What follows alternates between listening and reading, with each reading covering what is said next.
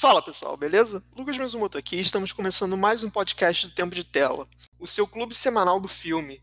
E essa semana a gente está aqui com um motivo muito especial, comemorando aí 20 anos de um dos principais filmes das franquias de super-herói da história do cinema, né? Você já viu o título aí, você já sabe, a gente vai falar sobre X-Men, o filme lá de 2000, né, dos anos 2000, né, início mesmo ali, e que, digamos que, iniciou essa saga da Marvel no cinema moderno e né, apesar de todas as cagadas que a Fox fez depois, foi um início bem promissor, né? Foi um filme muito bacana, já adiantando aqui minha opinião. Né, o filme do Brian Singer. E quem está aqui para falar comigo sobre esse filme, mais uma vez, é ele, Alexandre Maquin. Fala aí, minha gente. Cara, é realmente. Nossa, já fazem 20 anos que saiu esse filme. E é impressionante o como eu me lembro dele. Cara, reassistindo agora, eu pude perceber que eu lembrava muito desse filme. E é impressionante como a Fox conseguiu cagar tanto esse filme. Não só esse filme, a franquia toda, né? Uma franquia que tem o quê? Dois reboots? E o mesmo filme duas vezes? É impressionante. Pois é. Mas, né, só lembrando, pessoal, que hoje a gente está aqui para falar do primeiro. Então, apesar das cagadas depois, a gente vai focar aonde ainda era bom. Ou pelo menos a gente achava que era bom. E, né, sempre lembrando antes de começar a nossa discussão aqui, que a gente quer saber a sua opinião também. Então, depois de você ouvir esse programa, se quiser né, falar de outros programas que a gente já gravou, manda uma mensagem pra gente, pode ser um comentário, pode ser um e-mail pro tempo de tela@gmail.com, enfim, a gente quer saber a sua opinião também. Inclusive, no programa de hoje a gente vai ter né, um comentário que mandaram pra gente na, nas últimas semanas e que a gente vai colocar lá no final. Então pode ficar tranquilo que primeiro a gente vai falar sobre o filme para depois trazer os comentários de vocês. Bom, mas voltando pro filme, né? Eu vou mudar um pouco hoje, vou dar uma sinopsezinha rápida, né? Normalmente quem dá é o Alexandre, mas hoje vai ficar comigo. Esse primeiro X-Men, né, a gente acompanha basicamente a relação entre o Logan e a vampira, né, no caso Wolverine e a vampira, adentrando nesse mundo dos mutantes, mais no sentido desses mutantes herói. E qual é o nosso plano de fundo aqui, né? A gente vai ter a Irmandade dos Mutantes controlada pelo Magneto, querendo influenciar numa reunião da ONU e também influenciar na votação do Senado americano em relação à lei anti-mutante, né? No caso que eles têm que se identificar, sendo que a gente vê que tem um mundo aqui completamente hostil aos mutantes, uma questão muito forte, né, envolvendo tensões né, de preconceito mesmo. Aqui, no caso, seria entre genes, digamos assim. E nesse meio aí a gente acaba tendo então esses dois personagens que a princípio queriam ficar na deles, mas eles são introduzidos nesse, nessa batalha entre né, os X-Men, a Irmandade dos Mutantes e os humanos normais ali de plano de fundo. Então, assim, logo de cara, eu né, vou dar um overview rapidinho e depois eu pedir o seu também, Alexandre. Mas eu acho que é um filme que acerta muito nesse sentido e de trazer realmente uma questão mais pé no chão, digamos assim, porque fazendo paralelo, por exemplo, com filmes de herói que a gente tinha antes, né, eu vou focar aqui muito em Batman e Super-Homem, era uma coisa mais quadrinhos da Era de Ouro, né, aquela coisa mais episódica, então realmente bem fantasiosa, e aqui é um filme que procura trazer uma ambientação mais real, né, uma discussão que tem realmente mais coisas do dia a dia e tal. Então é uma linguagem nova para esse cinema de herói que eu acho que é muito bem-vinda. E ainda assim não perde nessa né, questão do super-herói. A gente tem muitos poderes e tal. Então acho que nesse sentido, pensando no roteiro do filme, é um filme que soube equilibrar muito essa relação entre uma nova roupagem, né, a questão de super-heróis mais sérios entre aspas dentro do cinema, mas sem tirar o glamour de serem super-heróis. Eu não sei se é exatamente o glamour. Porque, sei lá, eu vi esse filme e lembrei que os anos 2000 era todo o grupo de super-heróis usando colã preto. Colã não, roupas de couro preta. Não importava quem fosse. E, nossa, isso fica muito datado hoje em dia. E, por ser os anos 2000 também, eu acho que as coisas, eu acho que os filmes tinham uma certa vergonha de se assumir como filmes de super-herói. Bem, eram os anos 2000, fazem 20 anos. Era um outro público que estava lá assistindo. Então agora quando você vê os filmes de hoje, está todo mundo super colorido, brilhante, todo mundo tem roupa, capa, tem a parada toda. Você vê esse filme, cara, eles têm até uma certa vergonha de falar os próprios nomes. Então, sei lá, eu, eu não vejo muito como um filme de super-herói, esse primeiro filme dos X-Men. É mais um, um filme de um grupo que tem que resolver uma situação. E que, por acaso, tem superpoderes. Poderia ser tipo uma equipe da SWAT também resolvendo problemas. Ou qualquer outro tipo de equipe. Pô, não é exatamente a primeira vez que a gente tem isso aqui, mas eu, eu, discordo um pouco de você, cara, porque eu acho, eu concordo com você que tem essa coisa meio de vergonha e tal. Inclusive é uma coisa que muitas pessoas criticaram ao longo dos anos. Mas eu vejo que é mais uma questão de essa questão da estética das cores. Realmente hoje em dia a gente meio que deu a volta, né? Porque se eu para pensar, os Batmans ali do final da década de 80 e 90, as pessoas que zoavam muito porque era uma coisa muito galhofa Aí a gente tem esse X-Men, depois o Batman Begins, que é uma coisa mais sisuda. E a gente, agora hoje em dia, a gente zoa os filmes da DC que são muito sérios, enquanto os da Marvel são mais coloridos.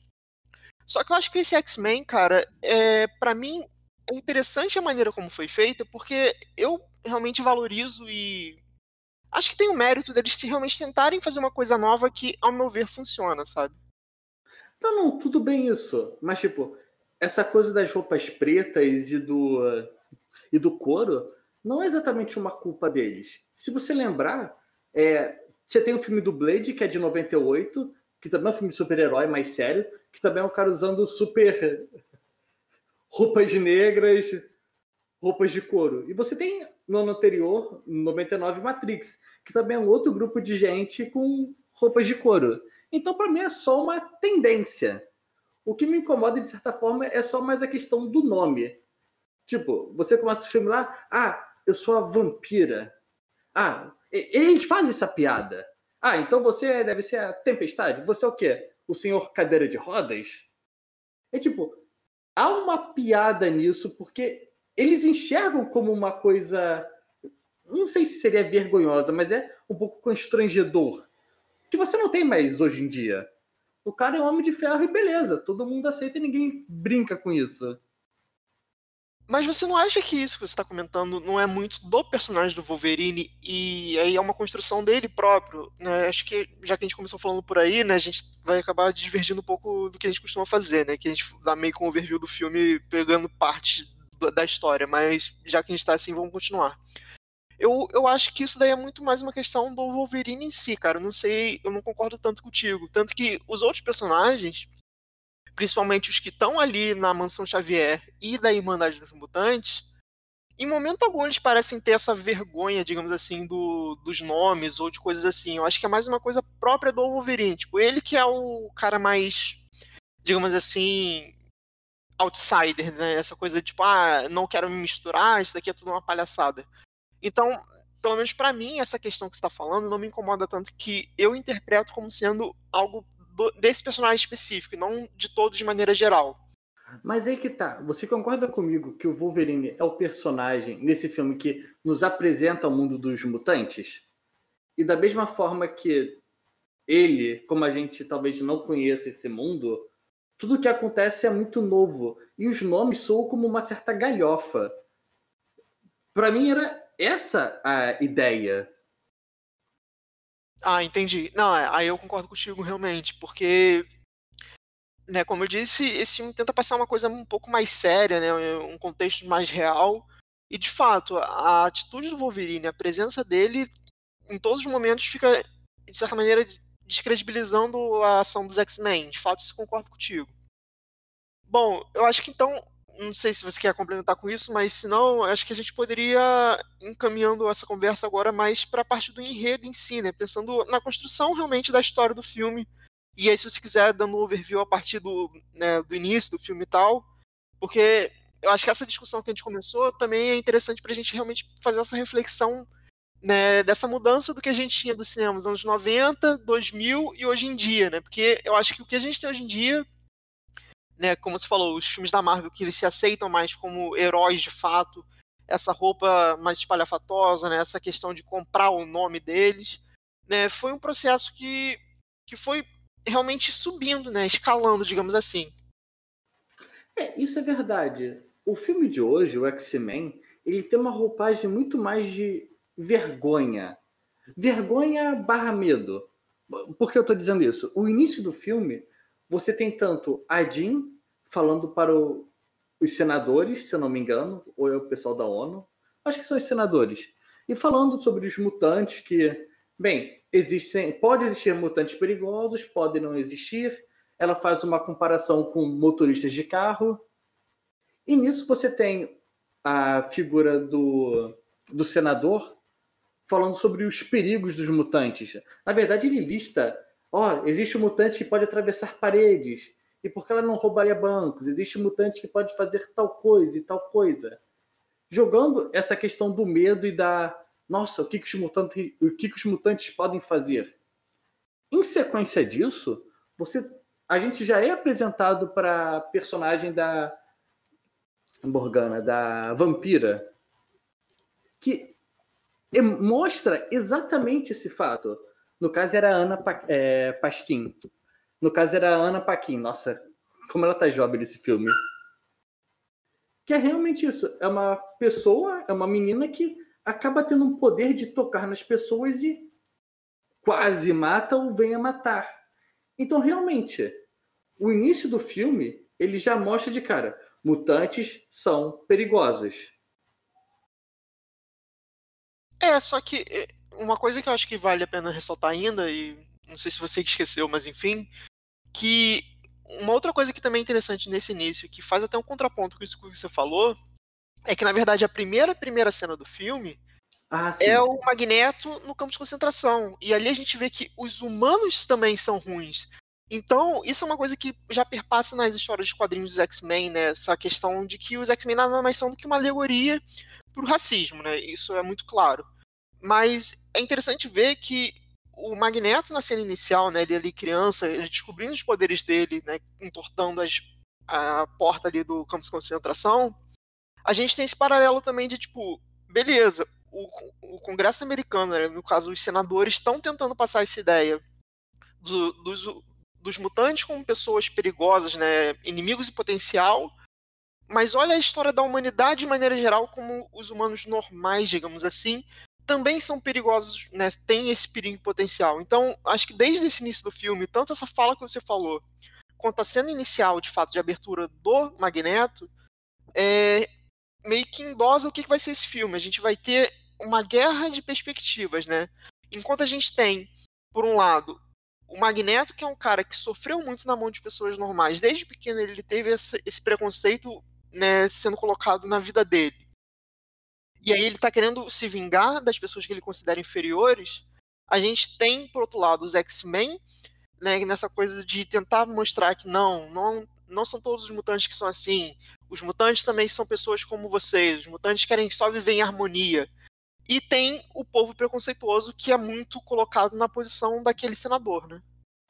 É, e sem esquecer da. Você falou muito bem da alegoria. Você falou muito bem da alegoria dos X-Men, contra o racismo, mas também tem a alegoria principal, que é a questão do Magneto e do Xavier, que são basicamente uma alegoria do Martin Luther King e do Malcolm X. E do Malcolm X.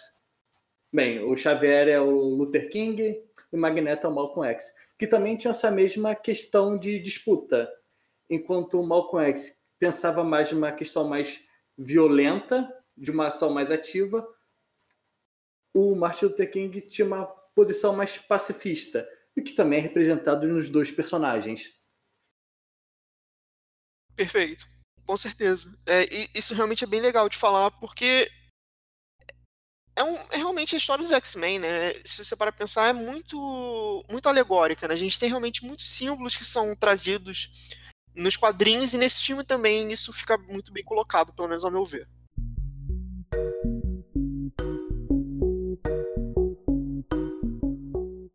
Mas aí, avançando a história, você tem essas cenas iniciais e logo em seguida você tem a vampira fugindo da casa dela e acaba numa cena próxima encontrando o Wolverine, que cara, como o Hugh Jackman tava jovem. Maluco, eu não sei se fazer 20 anos o mesmo personagem dá, uma, dá alguma coisa, mas cara, como ele tá novinho nesse papel. Como ele tá novinho. É, pois cara, é, né? O terceiro filme do cara. Né? E, cara, eu gosto desse início. Porque ninguém explica nada. Sim, você tem lá a coisa falando de genes no início, mas aparece um cara lá, o Wolverine, que ele tá lá lutando numa gaiola. Tipo, tem uma luta clandestina no meio do Canadá. Um, um bar clandestino de lutas. E eu achei estranho inicialmente que quando aparece o Wolverine, ele tá dando os socos, fica fazendo a marcação de metal batendo. Não é nem estranho, é tipo, você não precisa explicar o poder dele, só pelo som do filme você entende. Nossa, esse cara bate que nem metal, porque ele provavelmente tem alguma coisa de metal no corpo. E toda essa cena inicial, você também vê o preconceito dos caras. Tipo, chega um maluco tenta matar ele com uma faca. Ele, por ele se defender e se mostrar que é mutante, o dono do bar já mete uma escopeta na cabeça dele. Aponta. Eu, tipo, caraca, mano, o outro cara tava tentando matar ele. Esse, esse é o nível de preconceito escancarado que existe na obra. Sim, e eu acho legal isso que você comentou, né, das coisas não serem explicadas, né, que realmente a gente só tem esse overview no início da Jean explicando, né, o que, que são os mutantes, e basta, né, o filme realmente só vai trazendo os personagens, a gente vai se afeiçoando e entendendo as coisas que eles fazem, literalmente pela cena, é aquela máxima do cinema, né, me mostra, não me diga. E eu acho que nesse sentido realmente o filme acerta muito. E outra coisa que eu queria falar, que, é, que eu acho muito interessante, principalmente nesse início do filme e um pouco mais à frente, quando a gente ia falar principalmente da questão do senador, né, o senador Kelly, é, eu não sei para você, mas eu tenho a sensação que esse filme é, ele tenta se vender e para mim se vende bem como uma ficção meio de horror, sabe? Essa coisa do tipo é, ninguém ele tá muito confortável de fato com os poderes tirando o Magneto e tal. Mas você tem, tipo, essa coisa de, cara, esse poder é bom no sentido, tipo, me dá uma habilidade, mas é um estorvo, tipo, para como eu vou viver com a sociedade, é, como as pessoas me encaram, as dores de cabeça que me trazem. Então eu gosto muito dessa coisa também de como esse filme tem essa discussão sendo trazida e esse realmente esse início, esse encontro da vampira com o Wolverine, né? Porque tipo, se você para pensar, é uma menina num ambiente mó, mó hostil, porque é mó bar clandestino mesmo. Tá tendo ali a porrada comendo, o cara quebrando uma espingarda com uma garra, e ela tá tipo. Cara, tá tudo bem, porque eu também sou esquisita que nem você, sabe? Então eu gosto um pouco dessa vibe que tu traz, desde o início. Cara, quando eu tava olhando, eu tinha pensado que ia ter uma vibe mais Cronenberg, sabe? Ter umas mutações mais bizarras no corpo sabe, estilo a mosca.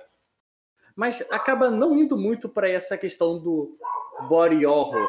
Bem, é um filme de 2000 que era para o público todo. Mas, tipo, é realmente, ninguém tá satisfeito com os poderes. Bem, os, não é que sejam satisfeitos, mas aparentemente ninguém queria ter poderes ali. Uns têm mais problemas e outros têm menos. É só você ver a cena inicial do Wolverine toda vez que ele puxa a garra, ele, ele cria um machucado, ele se machuca para usar os poderes. Sim. E aí, né, essa questão que a gente tá falando ninguém querer ter os poderes, né, como eu falei, ninguém do lado do bem, digamos assim, porque o pessoal do Magneto tem essa outra perspectiva. E logo nesse início, né, é, a gente já vai ter logo em seguida a relação ali do Wolverine com a vampira começa a ser construída, né, que ela entra no carro dele escondida e tal, e aí tem dois pontos que é, já começo falando dos, dos, problemas que eu tenho com o filme. Porque da mesma maneira que eu gosto, como ele não explica as coisas, ele me mostra, ele vai realmente trazendo gradualmente é, as ações e os planos, tem certas coisas que aí eu sinto uma certa falta de explicação. Porque, por exemplo, a vampira, né, que depois a gente vai saber que ela é o grande peão naquela da parada. Exatamente. Ela tem né, esse papel fundamental ali que vai ser para a utilização do plano do Magneto de transformar todo mundo em mutante. Só que, cara, em momento algum antes daquilo ali, o filme me mostrou como o Magneto sabe quem ela é, porque dá a entender que ninguém sabe do poder dela ou poucas pessoas sabem. Tanto que ela fala, ah, isso aconteceu uma vez, né, depois mais pra frente ela vai falando isso com o Bob e tal. E aí a gente tem o Dente de Sabre brotando do nada para lutar ali, né? Pra, a princípio a gente não sabe o que, que é, né? Inclusive, isso eu acho legal, que o filme vende pelo menos para mim que já leio os quadrinhos e acompanhei o desenho dos anos 90, vende essa ideia de tipo, ah, ele tá ali pra lutar com o Wolverine, isso é óbvio, porque ele é o inimigo do Wolverine. Só que quando o filme vai se desenrolando, tem esse twist que na verdade ele queria pegar a vampira, né? Então assim, eu acho legal essa cena que engana a gente, só que ao mesmo tempo me engana porque o filme não me explica o motivo da, da vampira, né? Cara, isso é verdade. Nossa, parando pra pensar que isso, isso não faz o menor sentido. Tudo bem, ter a luta do Wolverine com os dentes de sabre, para mim é de boa. E que também não tem nenhuma explicação, que também é de boa, porque ele já faz ali a ligação com o próximo filme. Tem, tem, tem a cena de dar meio que um prequel, um preview do próximo filme. Mas realmente, como é que eles sabiam da vampira? Ocorreu uma situação na casa dela com três pessoas que viram, e eram os pais dela. Como é que eles sabiam disso? Realmente. E da mesma forma. Mãe, tudo bem. O, os X-Men aparecerem ali faz sentido porque o, o Xavier tinha lido a mente do Magneto. Então ele sabia que isso ia acontecer. Mas, pô, realmente. Não faz sentido o Magneto saber da parada. Pois é, esse tipo de coisa me incomoda, que eu acho que, assim, da mesma maneira que o enredo tira informações que de fato acho que não precisa, que ia ficar uma coisa muito explicativa, certos pontos ele podia ter uma atençãozinha maior. Então isso me incomoda. E, né, como você falou, a gente tem esse primeiro contato com os X-Men e esse grupo, né? O Wolverine, inclusive, desmaia e tal. Aí tem, tem umas coisinhas meio clichê, né? Aquela coisa da vampira tá presa no carro que vai explodir, aí vão soltar ela, mas acho que isso ainda não precisa comentar tanto. E aí, né, quando o Wolverine tá acordando lá com a Jean, né, meio que tentando fazer uma biópsia dele, né, enfim, é, novamente a gente volta com essa estética que o Brian Singer tá trazendo nesse filme de uma coisa meio horror, né? Tipo, ele, ele é assustado, né? Aquela coisa, ele vai pega a Jean pelo pescoço e tal. Que, e isso, eu, honestamente, eu gosto muito do filme. Eu acho que o Hugh Jackman, nesse papel de maneira geral, né? O Wolverine, na carreira toda dele, se tem uma coisa que eu acho que ele vende bem e sabe fazer, é essa coisa de, tipo, o cara animalesco, sabe? Essa parada de tô em constante atenção, minha mente é muito confusa, é... essa coisa realmente meio ogra, eu acho muito maneiro que o Hugh Jackman compra isso no papel. Cara, e não tem, não tinha jeito ali, né? Ele acorda num, num hospital, num lugar secreto, tem uma mina mexendo com ele, tem alguém falando na cabeça dele para ele seguir um caminho. Pô, parada bizarra, vamos lá. Vou, vou defender aqui o cara. Eu também, numa situação dessa, coitado de mim. E você ainda vai pro próximo andar que vira uma escola. Maluco! Tem um filme de terror pior do que esse? Tem um hospital no subterrâneo que vira uma escola depois. Isso aí não é coisa de Deus, não, cara. Isso aí não faz sentido, não.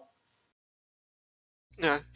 E aí, né, tipo, isso a gente tá falando, tá indo bem cena, cena a cena, digamos, mas acho que a gente pode pensar de uma perspectiva mais geralzona, né, que eu acho que essa introdução até esse ponto, que aí a gente de fato vê, né, a Mansão Xavier, os alunos ali, eu acho que o filme encaminha muito realmente para essa coisa do descobrimento dos mutantes.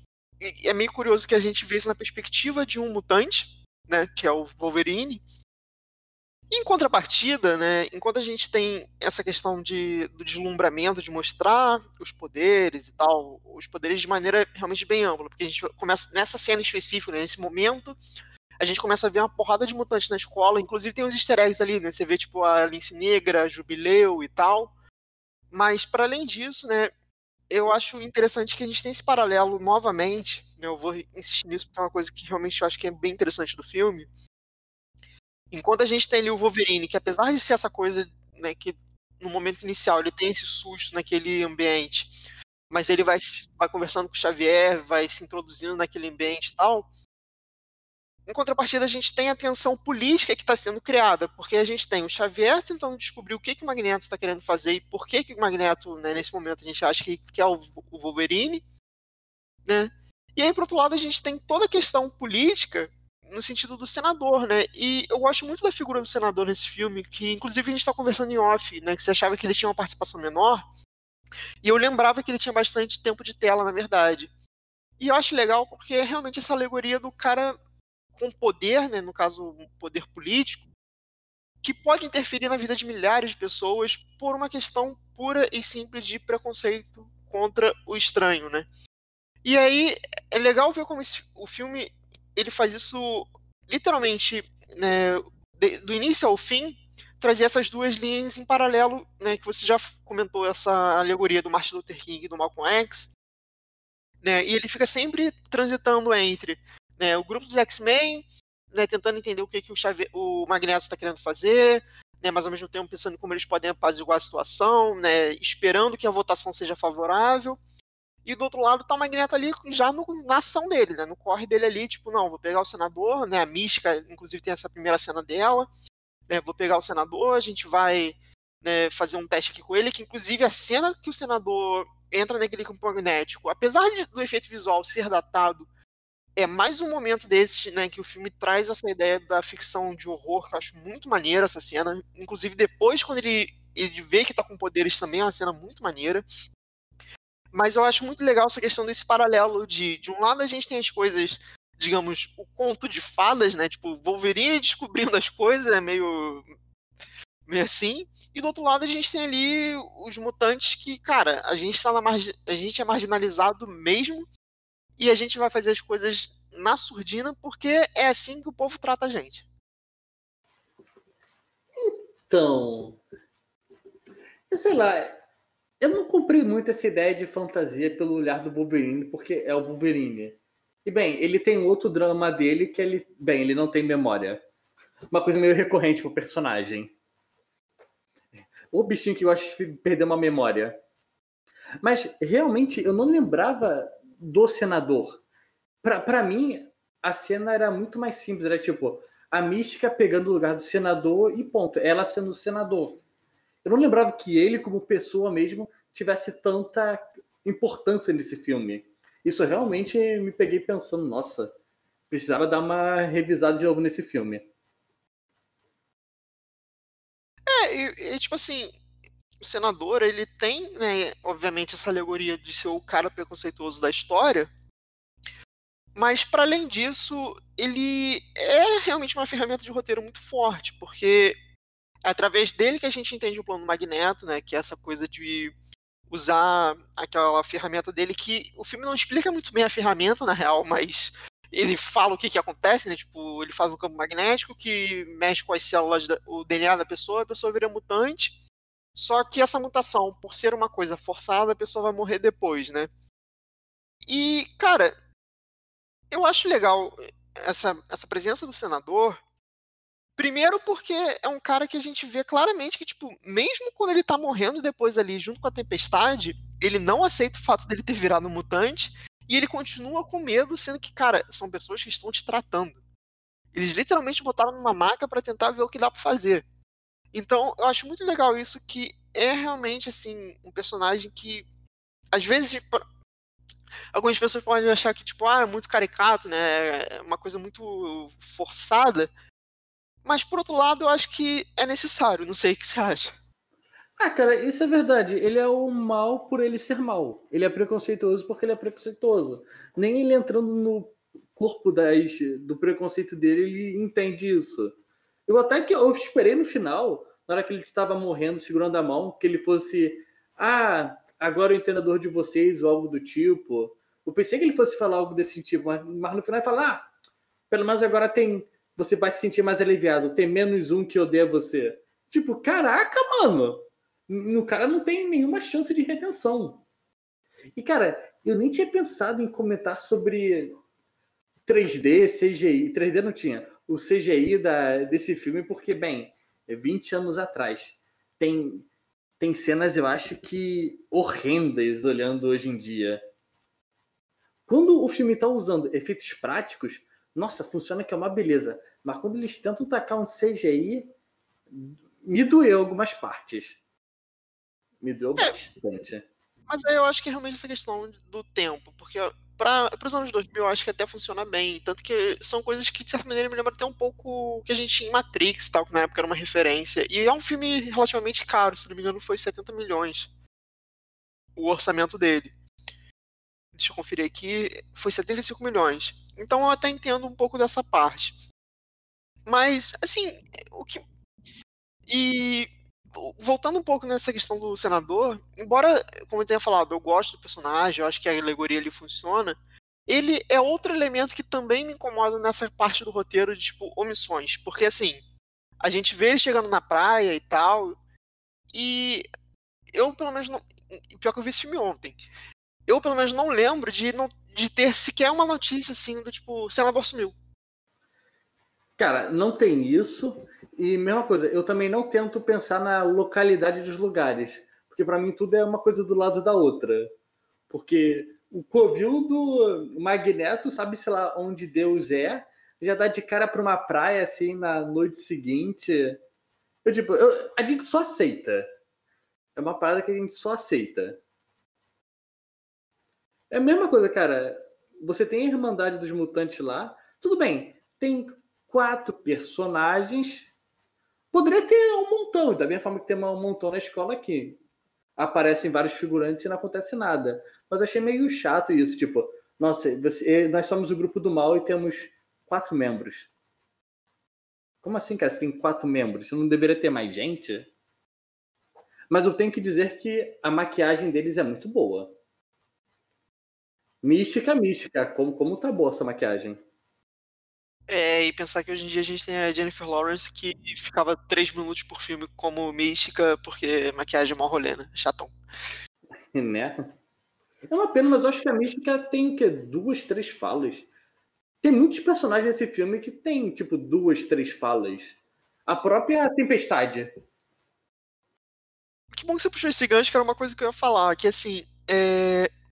uma coisa que me incomoda muito desse filme é essa parte dos mutantes de maneira geral, né? No caso dos coadjuvantes de maneira geral. Porque assim, eu, eu falei muito do, do senador Kelly e tal, né? A gente tem o Wolverine e a Vampira, né, como, digamos, co-protagonistas, de certa maneira.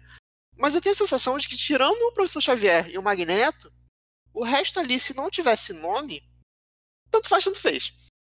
Porque, tipo assim, como você falou, a Mística tem duas ou três falas, o Grosso, a mesma coisa. O Dente Sabre, acho que fala uma vez no filme. Os próprios X-Men, né? O Ciclope, a Tempestade, até a Jean, que o filme também tenta vender uma relação meio triângulo amoroso ali com o Wolverine, porque eu não sei, é, porque eles literalmente se viram uma vez e o maluco dá duas cantadas nela e ela tá meio apaixonadinha também. Isso, isso eu acho muito ruim também. Cara, ela conhece o Ciclope desde sempre. Surge um maluco do nada, lê a minha mente. Não, eu não vou ler sua mente. Lê a minha mente. Oh, deu lá dois flashes, já tá segurando a mão do cara. Eu, como assim, cara? Cadê o desenvolvimento disso? Pois é, não tem. Mas o que mais me incomoda é essa questão que, tipo, cara, os personagens que estão ali no filme, assim, os X-Men, né, um dos grandes pontos deles, obviamente, além dessa alegoria do, da discussão de racismo, é a questão da, da colaboração, né, no caso da união do grupo, né, porque afinal de contas está falando de um grupo. Só que o filme, em momento algum, me passa essa relação de os X-Men. Eu tô vendo um filme que é o Professor Xavier contra o Magneto, o Wolverine e a Vampira estão inseridos para a trama andar né, no, no plano do Magneto. O fato de ter uma Irmandade dos Mutantes e o fato de ter X-Men que ajudam o Professor Xavier, para mim é muito mais uma questão de, tipo, é meu mini exército do que esse é um grupo que tem uma coletividade, que tem uma interação. Isso me incomoda muito nesse filme. Na verdade, o que me incomodou mais ainda, se você for falar dessa. Ah, os X-Men é, é, de união, é a cena da vampira com o Wolverine. Ela vai lá, o Wolverine dá uma, um ataque nela, dá uma perfurada nela, ela, sob os poderes dele, se recupera. E, tipo, surgem vários estudantes que ficam com o maior medo dela. E, tipo, caraca, mano, você não tá nessa escola para entender que as pessoas ainda não têm um certo controle e que vocês deveriam agir com mais empatia e não, oh meu Deus, o que, que ela fez? Ela sugou os poderes do cara. E tipo, geral sai da porta e fala, mano, vocês estão falhando. Não é assim que se integra alguém no grupo. É, isso realmente é zoado. Assim, eu, eu até compro a ideia do. Depois que a gente tem aquela parte do, da mística, né, se travestindo do, do Bob, né, do Homem de Gelo e tal. Isso acho até que funciona bem, pelo menos para mim, porque a vampira, desde o início do filme, a gente vê que ela é uma pessoa insegura. Mas isso que você falou realmente é meio esquisito, porque, tipo, ela tá literalmente numa escola de mutantes. As pessoas deveriam estar acostumadas a ver coisas esquisitas.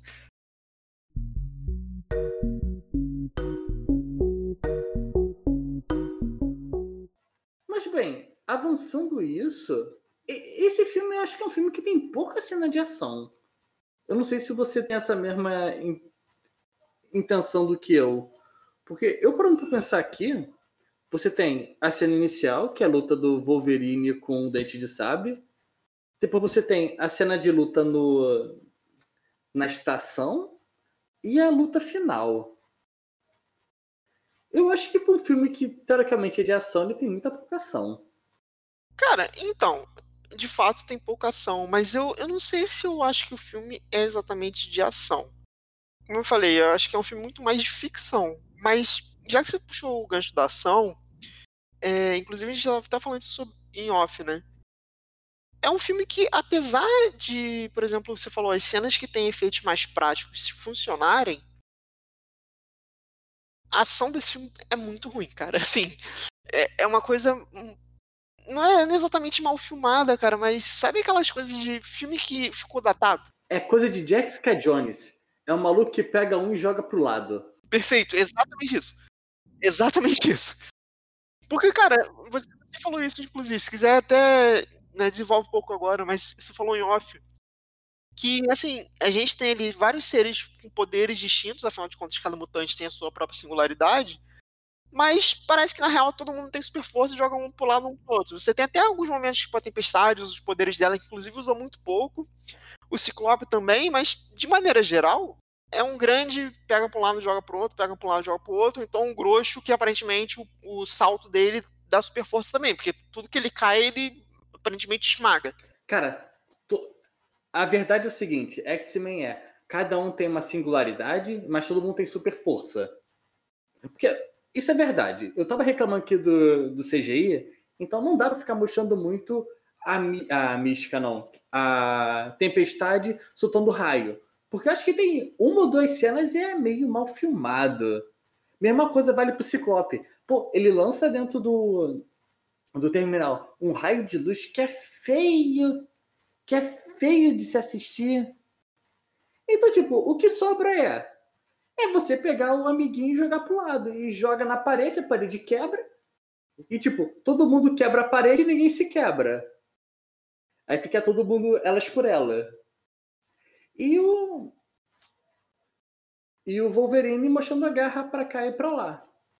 O único que funciona bem para mim é o Magneto, porque, tipo, ele vai lá e mexeu a cadeira. O cara vai lá e mexeu a cadeira. Não tem muito efeito ali.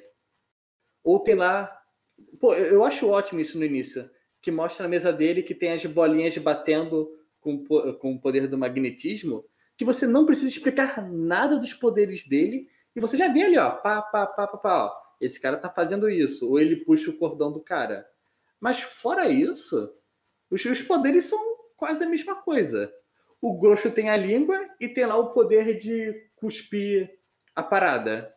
Que prende estrategicamente na boca e no nariz da Jean. E eu pensei, pô, por que ela não usa o poder dela de telecinese? Ela não conseguia mexer a parada, não? Ela tinha que ser salva pelo Ciclope ali? Pois é. Mas eu entendo, é, tipo, realmente isso que você falou que tem muito essa questão da limitação da, dos efeitos da época, mas realmente deixa muito a desejar e as cenas de ação realmente são bem fraquinhas. Mas como eu tava falando antes né, desse assunto, é, eu discordo um pouco de você que o filme é de ação, né? Como eu falei, eu acho que é um filme mais de ficção. E além disso, é, eu acho que também é uma coisa muito mais de drama, cara. Por incrível que pareça, assim, é, é meio. O pessoal pode até estranhar que eu tô falando isso, já que a gente tá falando de filme de super-herói. Mas para mim é um grande filme de drama. Tanto que a discussão central do filme é essa alegoria do Magneto contra o Xavier, né? Essa coisa do Martin Luther King contra o Malcolm X, né? Vamos botar assim, embora a gente sabe que na, na vida real não foi isso que aconteceu. Porque, é, inclusive, o final do filme, quando a gente tem ali os dois jogando xadrez, para mim é, é, meio que o resumo do que a gente teve nesse filme, que foi um jogo de xadrez. Porque você tem o Magneto, ou melhor, o Xavier né, acompanhando as coisas ali do Senado e tal, e o, e o Magneto olhando ali o Xavier também. E é sempre essa coisa, tipo, uma pessoa dá um passo, outra pessoa dá um passo, uma pessoa dá um passo, outra pessoa dá um passo. E aí, para mim, é o grande acerto do filme, porque assim, a gente criticou várias coisas né, nesse, desses últimos 20 minutos, mais ou menos. Mas, como eu disse no início, é um filme que eu gosto. E eu gosto muito, principalmente por causa dos dois atores que fazem né, o Magneto e Xavier, né, o Patrick Stewart e o Ian McKellen. Porque, cara, além deles serem ótimos atores, eu compro muito essa ideia que, tipo, são dois caras que são amigos, entendem, de certa maneira, a questão um do outro, né? A perspectiva um do outro, mas pelo fato de não concordarem, vão estar em constante tensão. É, eles são amigos, é dito no filme desde sempre que eles se conhecem desde os 17 anos. Eles têm... ele fala isso fala antes, né? tanto que ele fala que conheceu quando era criança. Isso, bem cedo. Eles têm o mesmo objetivo, que é encontrar uma paz para os mutantes, encontrar uma vida melhor. Só que eles enveredam para caminhos bem diferentes. Mas eles entendem a noção do outro. Tipo, o Dr. Chavelli não concorda, mas ele entende pela sofrência que ele teve no passado os motivos do Magneto ser assim. E o Magneto também entende por que o Xavier é daquela forma. E é difícil você pensar no qual que está certo e qual que está errado. Mas, sem querer cortar muito, o que você falou do drama, eu não acho que tenha tanto drama assim no filme. Bem, você tem mais o drama da, da vampira tentando se encontrar no mundo. Mas eu acho que os outros filmes têm mais drama do que esse. Mas bem, para um próximos 20 anos aí. Não, tipo assim, eu acho que tem o drama sendo apresentado de uma maneira bacana, assim. Eu concordo com você, os outros têm aprofunda mais, mas, por exemplo, a questão do, do Magneto, que começa o filme, né, com aquela cena do campo de concentração e tal, o jogo político ali envolvendo toda a história, é por isso que eu falo mais nesse sentido, entendeu? Não, aí tudo bem. Ainda mais que eu nem vejo como drama, eu vejo mais o Magneto como uma figura de vingança tudo que aconteceu e tipo, não é para confiar na humanidade. Não que é uma coisa ele vai lá e senta na cadeira dele e tem um flashback dele se separando da mãe. Não é isso. Eu não tô falando, tipo, dele ficar dramático, não é isso. Eu tô falando de drama, de ser um filme que puxa pra esse lado do drama de fato, sabe? Não é dele ficar triste, não é isso. Não, tipo assim, mas o drama para mim que falta, bem, não, não tem isso do Magneto que tô falando, mas também eu não vejo um drama tipo os políticos vão decidir se os mutantes são legais ou não. Você não tem isso em tela. Você não tem, tipo, grupos de mutante ficando preocupados com essa votação. Você não tem esse ponto. Você só tem esses dois grupos discutindo. Mas você não vê, tipo, tá, e o que está acontecendo com a comunidade mutante? Ou a comunidade dos humanos está lá torcendo para a votação? É, é mais nisso que eu quero chegar. É aí que eu ia chegar. Ah, tá. Chegamos juntos, então. Porque o que acontece, como eu tava falando, tem muito essa questão do jogo de xadrez e tal. Só que, por outro lado, embora a dupla Magneto e Xavier funcionem pelas atuações e porque são personagens que, diante dos outros, são bem desenvolvidos, eu acho. Eu tenho essa sensação de que, tipo, o filme ele é, melhor, ele é melhor do que ele aparenta justamente por isso. Porque se você for pensar, como você mesmo acabou de falar ele tem uma série de falhas de roteiro e de coisas que não são apresentadas ou desenvolvidas para dar um peso maior, que para mim são tampadas de buraco com as atuações. E o que, resumindo o que eu quero dizer, o fato do Magneto e do Xavier terem set pieces, terem diálogos e até monólogos fortes, carregados pela atuação dos dois atores, dá uma sensação de que o drama que está sendo proposto, embora não seja apresentado em tela, seja mais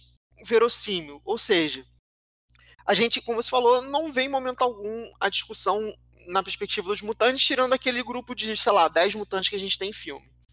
Os humanos, a gente vê uma cena ou outra que tem a galera fazendo uns piquetes com umas placas falando chega de mutantes, fora mutantes e tal.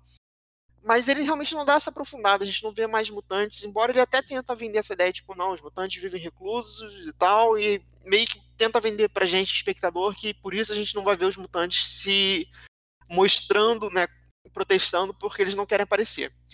Mas eu acho que o drama ele funciona e minimamente por causa dessa, dessas duas atuações.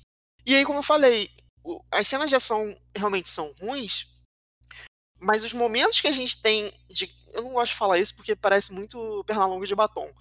Mas aquela coisa, tipo, os jogos psicológicos dos personagens, deles dois, para mim funcionam. Inclusive, é a cena que para mim é a melhor cena do filme e que tem ação envolvida é a cena do Magneto pegando as, as pistolas dos policiais e botando virada para eles. E aí o Xavier entra na mente do Dente Sabre e tenta enforcar o Magneto. E aí o Magneto se toca que, tipo, pera, o Charlie está aqui. Eu acho essa cena muito maneira, porque, tipo, ali é, para mim, é o grande, tipo, isso, isso daqui é X-Men. Que é, tipo assim, são os caras usando seus poderes né, de uma maneira de fato efetiva, que você. Ali a gente entende, tipo, o maluco controla metade, ele tá botando as armas pros caras ali. O outro controla né, Mendes e ele tá usando isso de uma maneira mais estratégica. Ali, para mim, é tipo. Você quer X-Men? É essa cena aqui. Tá, isso eu concordo com você. Essa é a melhor cena do filme. Porque ali você tem tanto os, o Magneto indo matar os policiais, quanto o Xavier tentando proteger os policiais, e também há o embate psicológico de força. Quem é que vai ceder nessa parada? E bem, há também a desculpa de a diferença entre eles, que você não vai até onde deveria ir. Acho que essa cena representa muito bem o filme. Como você mesmo falou, o filme é sobre o embate desses dois caras, dos dois intelectos e suas duas visões de salvar os mutantes. Pois é, e aí, inclusive, nessa questão, cara, é por isso que, tipo, eu gosto do filme, porque apesar de todos os defeitos que a gente tá falando aqui, né, da cena de ação ser ruim, da gente ter personagens secundários que não são bem aproveitados, eu acho que, apesar disso, do início ao fim, ele consegue manter minimamente a premissa que eles propõem, e aí eu acho que é bacana, sabe? Isso, para mim, dá um mérito pro filme.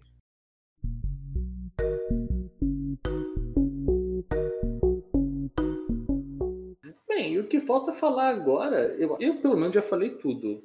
Na verdade, falta só falar do final do filme, né? Que é a cena da tela azul no final. A gente tá todo mundo reunido em cima do prédio. Pois é, e inclusive essa cena aí, cara, é, você falou da, da, tela, da tela azul e eu ia puxar isso, porque para mim, esse filme teve a sina de iniciar essa porcaria de final da tela azul, né? Que as pessoas ficam sacaneando que todos os filmes né, de herói, de superpoderes, enfim, né, tem o diacho da tela azul no final, tem sempre o raio azul que vai ser o raio do vilão que os heróis vão impedir. E eu não tinha parado pra pensar nisso. Isso era uma coisa que eu não lembrava do filme, que o filme terminava em tela azul também. E, cara, se tudo que eu falei até agora, né, nesse, nesse último bloco de ah, as coisas boas, a discussão, a guerra de intelecto e tal, vem esse final e joga uma areia em cima de tudo que eu falei, né? Porque virou um grande. Não, eu sou muito mal, tenho aqui meu negócio que vai transformar todo mundo em mutante. Aí eles dão uma porradinha no negócio, aí a, o, o campo destrói e acabou. Então, esse final, para mim, é, uma, é um dos pontos baixos, é, tipo, é uma cena muito anticlimática. Ah, cara. É dif... Bem, o filme todo estava caminhando para essa tela azul. Essa é a verdade. Você tem lá ele mostrando os poderes, tem lá mostrando a máquina. E, cara, não tem jeito melhor do que você soltar uma máquina de poderes junto da elite dos Estados Unidos, que está magicamente reunida ali perto. Não só nos Estados Unidos, do mundo, porque é a reunião da ONU. Verdade, verdade, da ONU. Cara, é, é, é sempre essas coisas. Muito convenientes esses encontros. Mas pelo menos é legal a cena final do Wolverine dele meio que se matando, matando a menina junto. Que dessa cena eu me lembrava. Dessa cena em específico dele tacando as próprias garras nele mesmo. Cara, e inclusive essa cena do Wolverine que você falou, né, da vampira e tal, a gente acabou até falando um pouco dessa relação deles dois. Que também é outra parada que o filme né, tenta vender que, tipo, nossa, eles criaram uma relação meio de pai e filha e tal. Que essa em específico eu até compro um pouco, porque embora a gente não veja muito essa relação sendo construída, ele basicamente, tipo, beleza, te dei uma carona e virou grandes amigos. Essa cena final eu acho bonitinha. Então, tipo, é, é meio brega, mas eu acho que é uma cena que tem o cuidado de mostrar essa, essa relação de afeto deles, que inclusive é, vira recorrente depois, né, nos outros filmes. Então eu acho isso maneiro, assim. É, bem, o filme todo faz essa construção de, não sei se bem a paternidade, mas de uma confiança entre ambos. Então faz sentido a forma como se finaliza. Bom, e para fechar, cara, assim, acho que é a primeira vez que a gente vai fazer isso nesse programa, mas acho que é importante porque, né, como é um filme que tá fazendo 20 anos aí, e é uma discussão que muita gente levanta essa bola, e eu particularmente já adianto que eu concordo, é um filme que sedimenta, pelo menos para mim, o que a gente tem como cinema de herói hoje em dia, cara. Porque assim, a gente começou o início do programa falando, né, que é um filme que apesar dos tipo, apesar das coisas, ele tentou fazer uma coisa nova, né? Ele saiu da estética que a gente tinha ali nos anos 90, né, aquela coisa do Batman e tal, né, trouxe essa coisa do tentando ser um filme mais sério. Mas mesmo assim, né, se você para pensar, comparar esse X-Men com, sei lá, Vingadores, pode ser o primeiro Vingadores mesmo, não precisa nem ser o último. Tem diferenças, mas eu acho que ele é um filme muito importante porque a gente tem de herói hoje em dia por alguns motivos que eu vou levantar três. E aí, se você concordar ou não, e se quiser levantar mais também, eu acho que é maneiro. Mas o primeiro é, eu acho que mostrou, né, pro, pros estúdios que, tipo, filme de herói dá certo. Né? Tanto que lembrando que essa época a gente tinha essa coisa da Marvel tava naquela situação meio de falir, tanto que por isso que ela vendeu né, o direito de, de tudo. filmes. Né? Exatamente. E esse filme teve um retorno financeiro muito bom. O segundo ponto, né, tem essa coisa de ter muitos personagens em tela. Como a gente falou, tem esse problema de muitos deles estarem ali basicamente para ter uma ceninha de ação, quase não tem fala, mas ainda assim mostrou que dá para você colocar vários heróis em tela, e isso é uma coisa que depois a gente vai ter bastante. E o terceiro ponto é realmente essa questão do gatilho para sequências, né? Porque esse X-Men e depois o Homem-Aranha também, Homem-Aranha até mais, influenciou muito essa coisa desses filmes serializados. Porque antes, mesmo no caso, tipo, a gente teve Superman 1, 2, 3, né? O Batman também tiveram vários. Mas tinha muito mais uma coisa, tipo, o filme se fecha ali, embora tenha continuações. E aqui não, aqui a gente tem esse início de ganchos. Então acho que esse filme e o Homem-Aranha, né, a gente não vai falar do Homem-Aranha hoje, mas enfim, por serem próximos de lançamento, eu acho que tem muito dessa coisa, cara, de tipo. A gente só tem esses filmes de heróis hoje em dia por causa desses dois filmes específicos. E eu falo tanto do, da Marvel quanto, por exemplo, Batman Begins. Se for pensar, muita coisa que você tem no Batman Begins ali do, do Nolan, né, da trilogia do Nolan, é chupada desse X-Men, pelo menos ao meu ver. Bem, isso é verdade. O Batman Begins é lá de 2005. E antes dele ainda teve os, o Homem-Aranha. Mas, tipo, é aquela coisa, né? O pessoal viu que deu certo nos X-Men e continuaram a reproduzir. No caso, é realmente interessante isso do, da continuidade, porque ela, ela é jogada no meio do filme. No momento em que a Jean lê as memórias do Wolverine e ela vê. Ela, ela já vê as cenas do segundo filme, basicamente. Você já vê de cara que o segundo filme vai ser sobre o Wolverine. E talvez seja aí que virou a importância do Wolverine, de virar o protagonista dos X-Men. Uhum. É, só, só, uma correçãozinha, na real, o que ela vê acaba sendo do terceiro filme, mas de fato, né, acaba sendo cenas do futuro. Inclusive, só, só fazendo um, um comentáriozinho rápido, não sei se você pegou isso. Assim, quando a, a Jean Grey ela tá ali né, lentamente do Wolverine e ela vê o passado dele, você reparou que a parada ali é igualzinho daquele primeiro é, Deadpool que aparece no Wolverine Origins? É, então, mas é, ali é arma X, é, é o mesmo quadro basicamente também das HQs. E eu acho que é do segundo Sim, filme, só, não do tipo... terceiro. Bem, depois a gente assiste e discute isso. É, é do terceiro, é do terceiro. Tudo bem, ninguém vai morrer por isso. Bem, eles morrem e voltam, então tá tudo certo.